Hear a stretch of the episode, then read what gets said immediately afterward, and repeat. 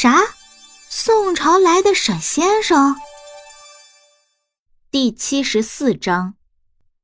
看到杨小兵如此期待的表情，沈雪峰不由自主的感到非常开心。这或许就是看到喜欢的人开心，自己也会开心吧。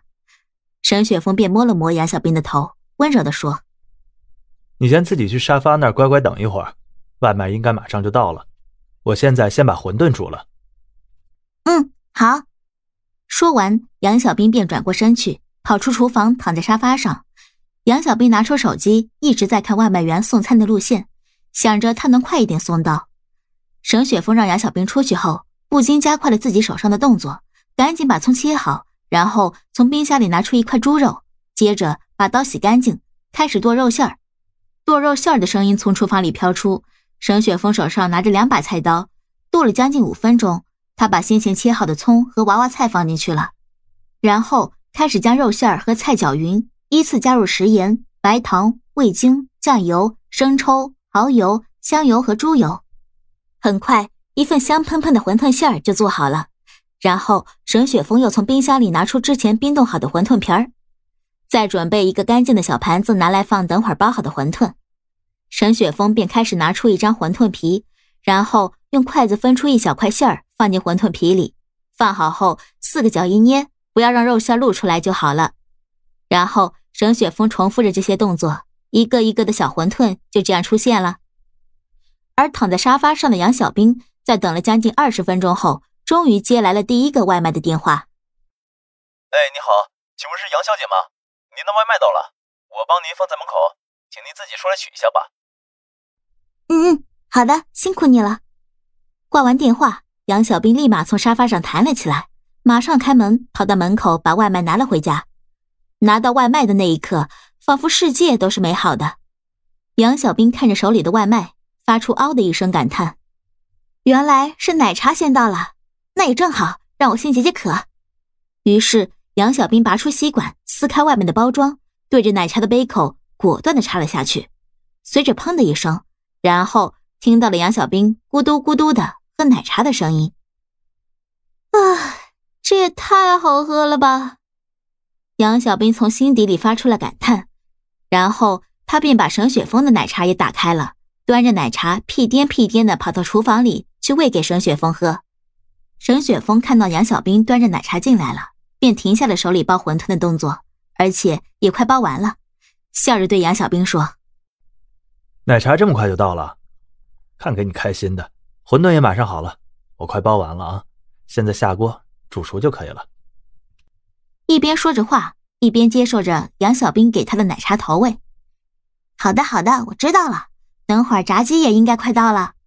杨小兵一边喝着自己的奶茶，一边回答道：“嗯，不错不错，这个奶茶挺好喝的，茶味还挺浓。”看到杨小兵如此陶醉，而且奶茶也很好喝，沈雪峰也不禁赞美了一番。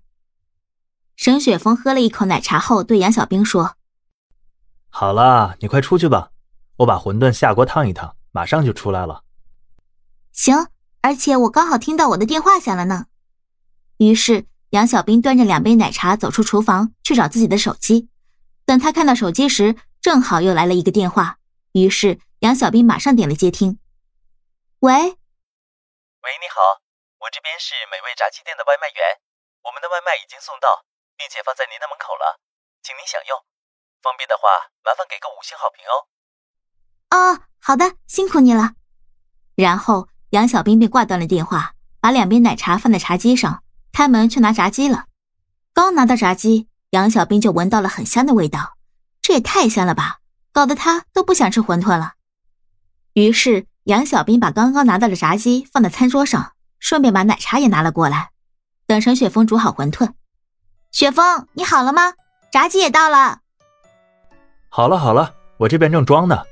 如果饿的话，就先吃一块炸鸡。我马上就把馄饨端出来啊。没关系，你不是快要出来了吗？我等你一起吃。好的。沈雪峰一边回答道，一边加快了手上的动作。他快速的把馄饨捞出来，过了一下凉白开，然后装入碗里，依次放入葱、小米椒、酱油、醋以及生抽和白糖。然后进行搅拌，最后再淋上一点香油就好了。然后沈雪峰端着两碗馄饨从厨房里走出来了。